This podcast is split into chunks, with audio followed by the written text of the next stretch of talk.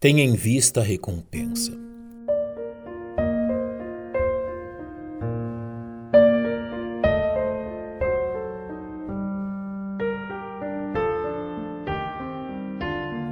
Olhando para o décimo capítulo da Epístola aos Hebreus, aprendemos como filhos de Deus no passado enfrentaram períodos de desânimo e fraqueza, semelhantes a que nós também estamos sujeitos.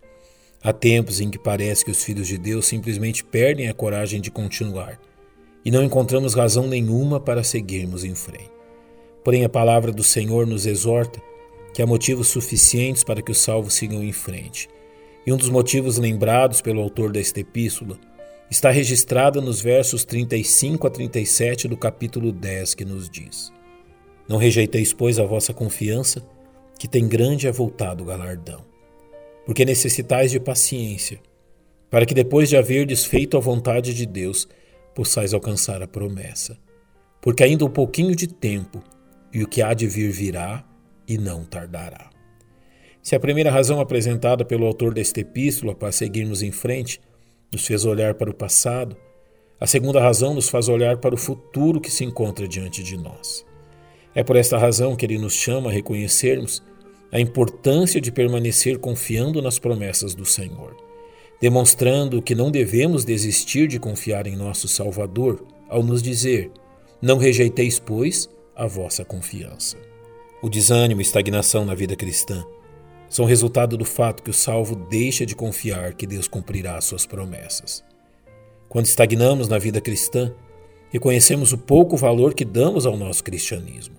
Por esta razão, o autor aos Hebreus precisa incentivar seus ouvintes a que mantenham seus olhos fixos na recompensa concedida aos vencedores, ao dizer que a fidelidade deles tem grande avultado galardão.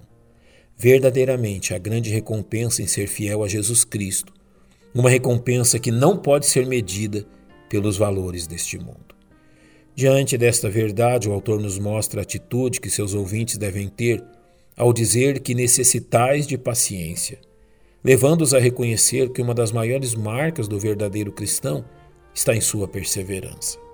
A ideia de perseverança vem de uma resistência paciente, debaixo de circunstâncias adversas, levando sobre os ombros uma carga pesada, da qual não se desiste. Seu encorajamento nos leva a contemplar aquilo que deve nos fazer seguir em frente ao dizer: para que depois de haver desfeito a vontade de Deus, possais alcançar a promessa. A vontade de Deus é que os olhos do salvo estejam fixos em Cristo em todo o tempo, a fim de que sejamos fortalecidos nele hoje e sempre. Como que para nos incutir ainda mais confiança, o autor faz lembrar seus ouvintes que, porque ainda um pouquinho de tempo, e o que há de vir virá e não tardará. Os cristãos daqueles dias criam sinceramente que Jesus voltaria ainda em seus dias. Eles enfrentavam as lutas e dificuldades, tendo os olhos e ouvidos abertos a esta preciosa promessa. Há um salmo que deve falar profundamente a nossos corações hoje, quanto a permanecermos firmes diante das lutas e tribulações. O Salmo 126 nos concede uma preciosa promessa em seus versos 5 e 6. Os que semeiam em lágrimas, cegarão com alegria.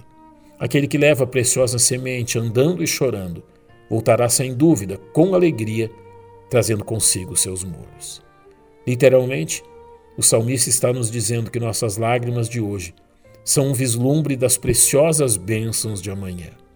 Por isso, continue em frente.